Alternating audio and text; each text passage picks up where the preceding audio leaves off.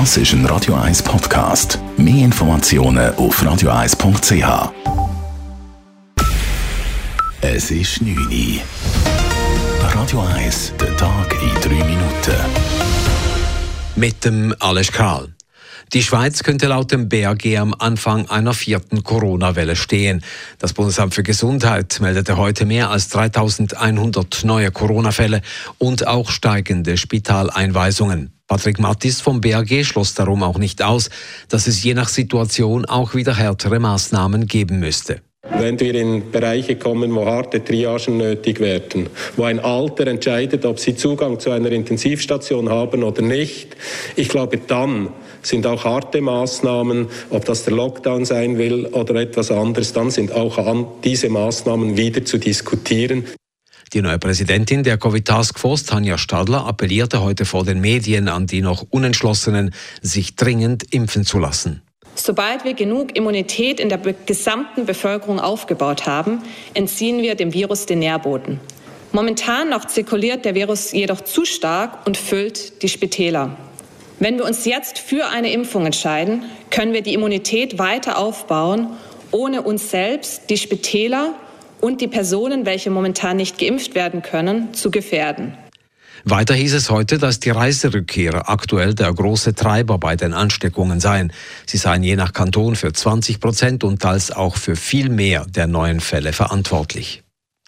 Die Evakuierungsflüge aus Afghanistan sind angelaufen. Der Zugang zum Flughafen von Kabul wird nun bewacht. Der Einsatz der US-Militärmaschinen und auch der deutschen Bundeswehr läuft. Die Lage in Kabul hat sich gemäß Korrespondenten stabilisiert. Die Taliban versuchten an einer Medienkonferenz zu beruhigen. Es werde keine Rachefeldzüge geben. Es gelte eine Amnestie auch für jene, die für die ausländischen Streitkräfte als Übersetzer gearbeitet haben. Laut dem EDA sind noch 28 Schweizer Angehörige in Afghanistan vor Ort. Man arbeite intensiv daran, dass sie ausreisen könnten.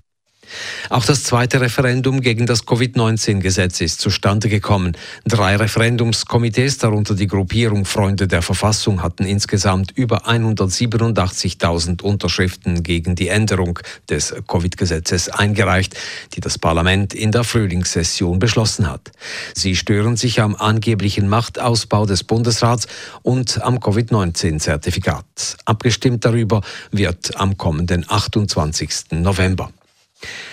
Der Kanton Zürich konnte trotz immer mehr Schülerinnen und Schülern auch für das neue Schuljahr praktisch alle Lehrerstellen besetzen.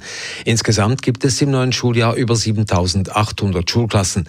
Neben den üblichen Stellenbesetzungen mussten aufs neue Jahr zusätzliche Lehrpersonen für 115 neue Schulklassen gefunden werden. Dies sei dank großem Einsatz der Schulleitungen gelungen, hieß es beim Zürcher Volksschulamt. In einigen Fällen konnten auch bereits pensionierte Lehrpersonen verpflichtet werden, oder es wurden Pensen unter bestehenden Lehrkräften aufgeteilt oder Kinder auf andere Klassen verteilt. Radio 1 Wetter. In der Nacht noch teils stark bewölkt, morgen am Mittwoch dann zuerst noch trüb, aber trocken, am Nachmittag den Übergang zu recht freundlichem Wetter mit Sonnenstrahlen. Temperaturen am Morgen um 14 bis 15 Grad, am Nachmittag bis 21 Grad. Das war der Tag in drei Minuten.